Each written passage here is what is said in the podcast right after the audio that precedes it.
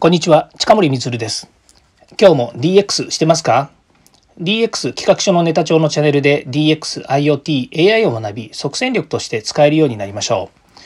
う。さて今日はですね、DX 推進をニュースから学ぶということで、えー、大手損保会社がデジタル人材の育成を強化というですね、こういったお話をしたいと思います。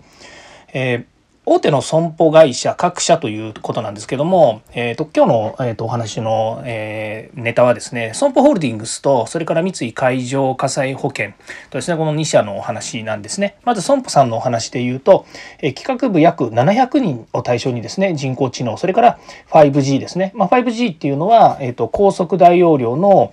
第5世代通信規格というですね、まあ、5G っていうのは5、5は5ですね。それから G っていうのはジェネレーションですね。世代ということなんですが、まあ、あの、今皆さんスマホとか使われているようにですね、大体まあ通信規格がえー、すいません、えー、5G にですねだんだんま変わってくるということですね。この 5G というのは、えーと、高速大容量とありますようにまず高速通信ができるということそれから大容量のデータが送れると。それから、えー、低遅延ですね、まあ、遅れずにですねどんどんこう、え、通信ができるというような、まあ、いろんなメリットがあるということなんですが、まあ、こういったですね最新の技術や、え、テーマですねこういったものが学べる、80時間の研修を実施しているということなんですね。まあ、1日8時間で研修というふうに考えると、まあ、10日間ですね2週間のコースというふうになるんでしょうかね。で、まあ、これにですね、まあ、いろんな、まあ、その、えー、保険会社といってもですね、まあ、いろんなその、えー、業務の内容がありますので、まあ、そういった意味では、えー、ここはですね工場の設備の故障を事前に検知する察知する新サービスの需要が高まっておりというふうに言っているので、まあ、企画部門とはいえどもですねどっちかっていうと保険業務の、えー、見直しとかですねそれから効率化ということではなんかなさそうな気がしますね。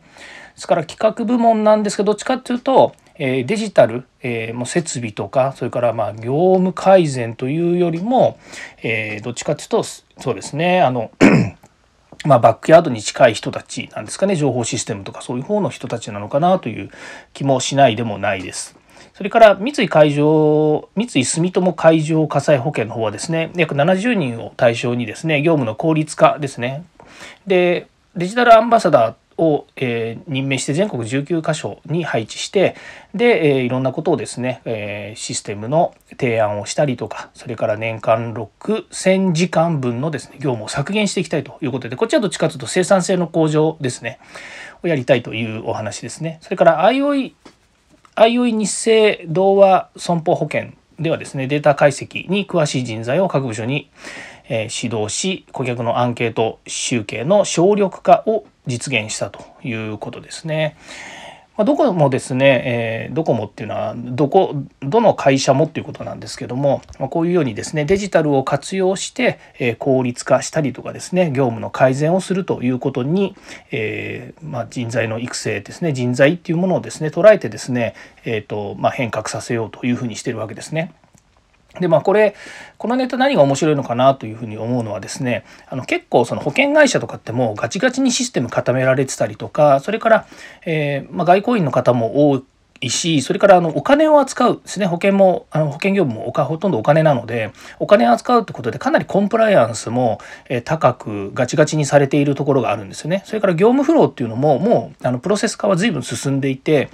例えば保険の契約業務でいくとどっちかというと人がこうなんでしょうねあの手作業でやるっていうよりもほとんどもうあのウェブでできるように B2C の場合はしていますよね。で、まあ、その B2C っていうのは家庭で契約する場合ですね。損害保険に関してもそれからほあの例えばあの、えー、と普通の生命保険に関してもそうなんですけども結構そのウェブでやるといくらいくら安くなりますよとかって言ってウェブを即してるんですね。でこれはやっぱり人の手を返さずにやることによるつまりあの、えー、まあ、RPA とかのロボットが入っているっていうことも一つにあると思いますけどもやはりその、えー、業務自体のですねばらつきをなくしたりとかそれから間違いをなくしたりとか、えー、プロセス化することによって、まあ、365日24時間ですねウェブから、えやることによって、まあ、人を介さずにですね、間違いのないような形にするっていうのがまあ一つですよね。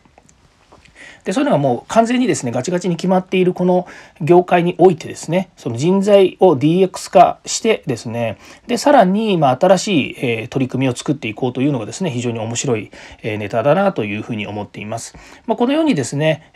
すで、えー、にもう何でしょうね固まってしまった業務とかまあ、もしくはその抜本的に改善したいという時にはですねあのいいチャンスだというふうに思うんですよねこの DX 化っていうのは。でまあもうこれ以上何もしようがないよっていうふうに